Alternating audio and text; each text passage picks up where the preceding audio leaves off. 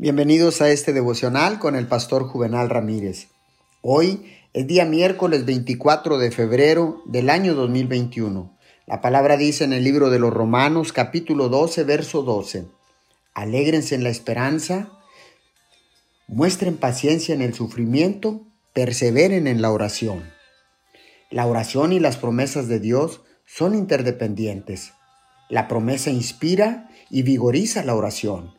Pero la oración sitúa la promesa y le da cumplimiento. La promesa es como la lluvia bendita que cae con fuerza, pero la oración como las tuberías que dirigen la lluvia.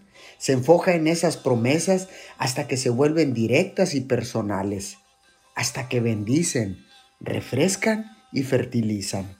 La oración se aferra a la promesa y la guía hasta su maravilloso fin quita los obstáculos y abre camino para que la promesa llegue a su glorioso cumplimiento. Oremos.